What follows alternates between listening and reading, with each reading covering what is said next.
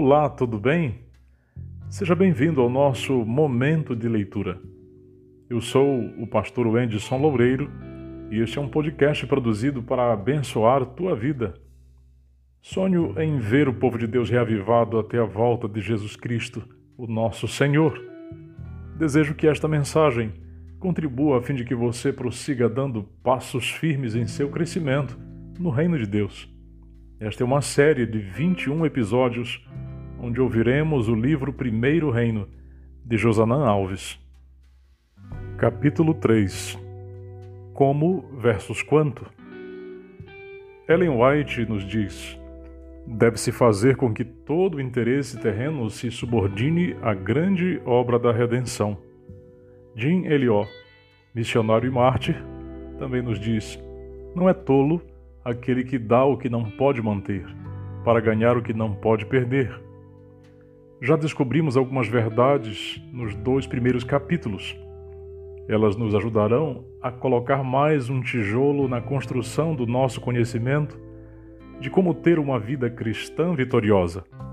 Descobrimos que o grande interesse de Deus não é me fazer parecer um cristão, e se me tornar um cristão de fato e de verdade. Também aprendemos que sem Cristo não conseguimos ter um cristianismo genuíno. Agora estamos prontos para pensar no ponto seguinte da história da viúva. Se Jesus olhava o como e não o quanto, isso quer dizer que o interesse de Deus não é no que eu tenho e sim no que eu faço com o que tenho. Se o interesse de Deus fosse apenas no que temos, a história da viúva provavelmente não estaria registrada na Bíblia, pois sua oferta era insignificante em valores monetários? A história dela nos mostra que o que realmente chamou a atenção de Cristo foi o que ela fez com o que tinha. Essa é uma descoberta extraordinária neste mundo em que somos medidos, avaliados e valorizados pelo que temos.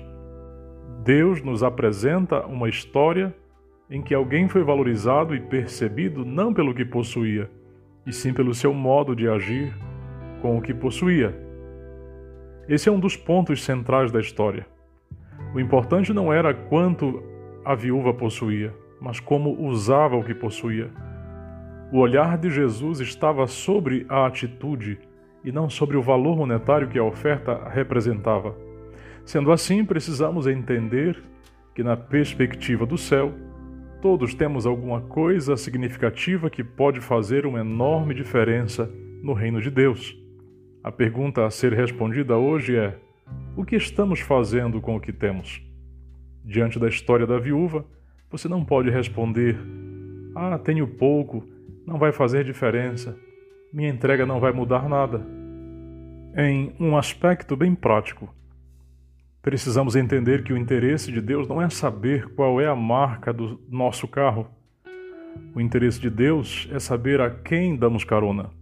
Ele nunca irá perguntar quanto gastamos por mês com as compras do supermercado, e sim com quem dividimos a comida. Ele nunca irá perguntar quantos metros quadrados tem nossa casa, e sim a quem hospedamos. Isso precisa ficar bem claro em nossa mente. Não é o que tenho que importa, e sim o que faço com o que tenho. Lembra-se da história da rainha Esther? Em certo momento da história, o povo de Deus estava prestes a ser destruído. Um decreto havia determinado o completo extermínio do povo judeu.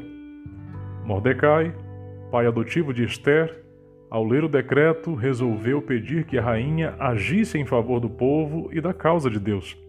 Em resposta ao pedido dele, Esther respondeu que não seria possível ajudar, pois para fazê-lo, ela teria que ir falar com o rei mesmo sem ser convidada por ele e esta atitude, naquele reino, poderia levá-la à morte. Mordecai decidiu tentar novamente usando um forte argumento.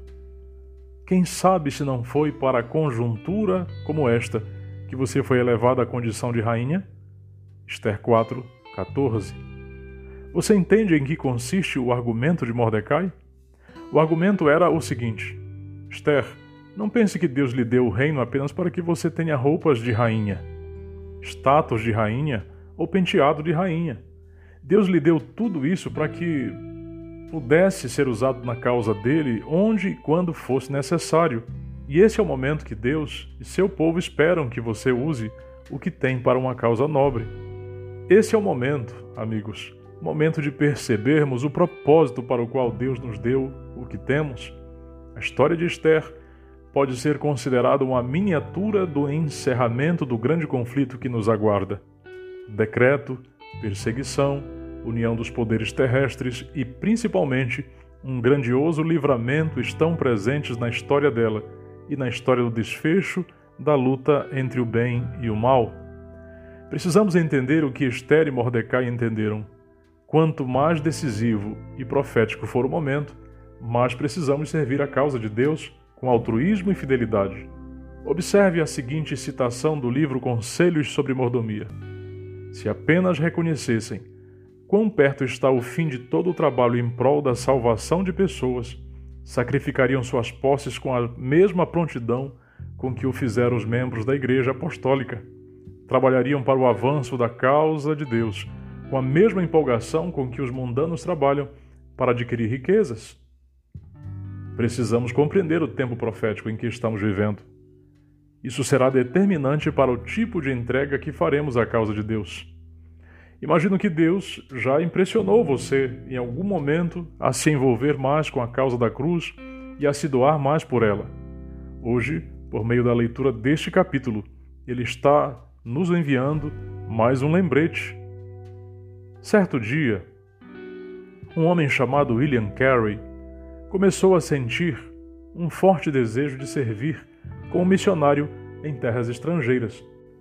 No entanto, ele era um simples sapateiro. Seu desejo era tão intenso que ele resolveu pendurar em sua sapataria um mapa mundi e marcou o lugar em que ele desejava servir a causa de Deus. Ele era movido por um desejo tão intenso de servir a causa que isso se tornou o principal tema de suas conversas, para incômodo de algumas pessoas que estavam mais próximas dele. Até que um dia um de seus amigos já sem aguentar toda aquela conversa de missionário, lhe disse: Carrie, deixe toda essa conversa de ser missionário. Você é apenas um sapateiro. E esse é o seu trabalho. Carrie respondeu: Eu sou sapateiro apenas para pagar as despesas, mas meu trabalho de verdade é servir a causa de Deus. Imagine se hoje tivéssemos na igreja mais professores, pedreiros, psicólogos, empresários, autônomos, agricultores e etc., que dissessem: Eu sou professor, pedreiro, psicólogo, empresário, autônomo, agricultor, apenas para pagar as despesas, mas o meu trabalho de verdade é servir a causa de Deus. Precisamos reconhecer que nosso envolvimento na causa de Deus revela se realmente nos interessamos por ela.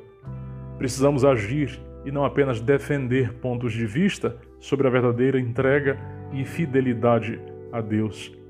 Certo dia, Jesus contou uma parábola que aborda esse tema. Essa história está registrada em Mateus 25.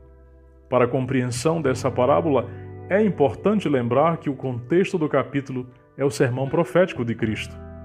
Ele estava ensinando sobre que tipo de atitude devemos ter diante do tempo do fim.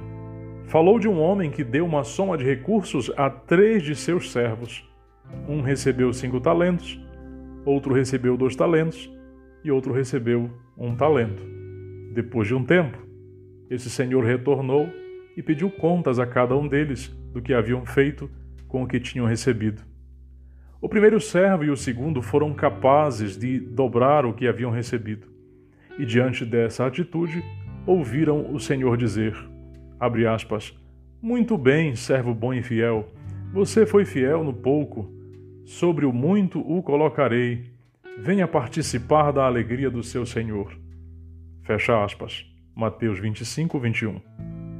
O servo que havia recebido um talento foi devolver o talento recebido e ouviu a seguinte repreensão: abre aspas.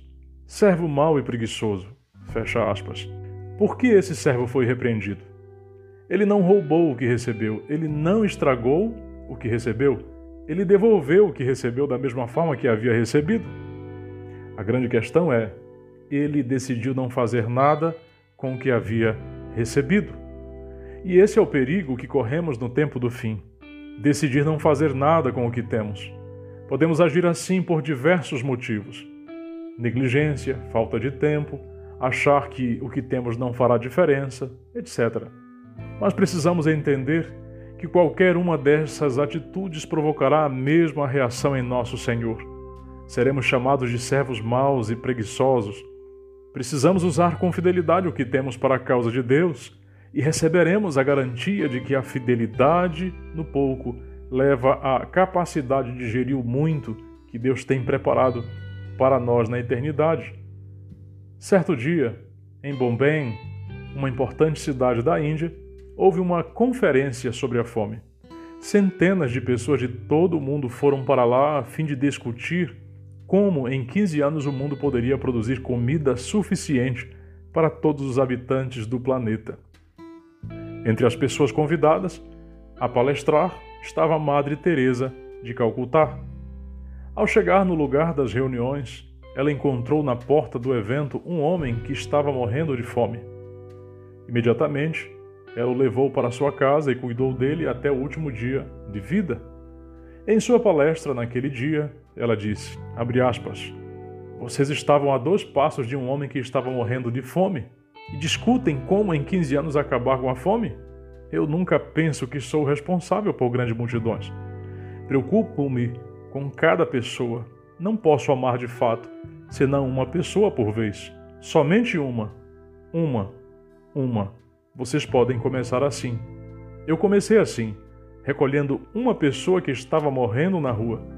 Talvez, se não tivesse recolhido aquela única pessoa, não teria recolhido nunca outras 42 mil. Basta começar. Uma, uma, uma.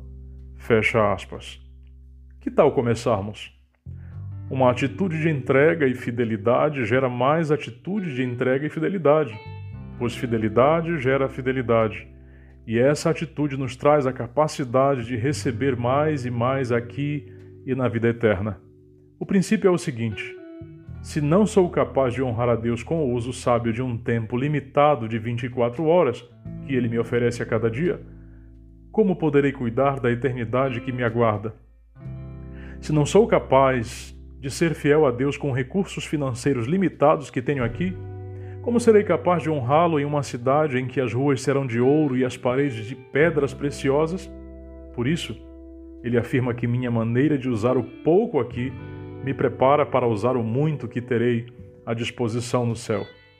Hoje, nossa ação será escrever três pontos de nossa vida que precisamos dedicar à causa de Deus. Seja um dom que não está sendo usado, um recurso que deve ser devolvido ao Senhor, uma atitude de perdão que Deus tem convidado você a exercer.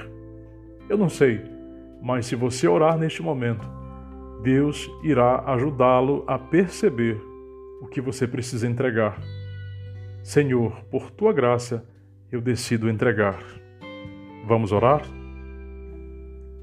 Pai querido, é possível, Senhor, que no íntimo do nosso coração tenhamos nos protegido, nos resguardado e evitado, Senhor, de te entregar tudo o que somos, todos os nossos talentos, tesouros e dons.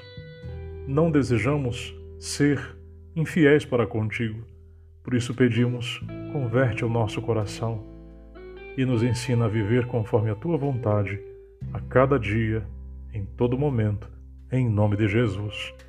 Amém, Senhor.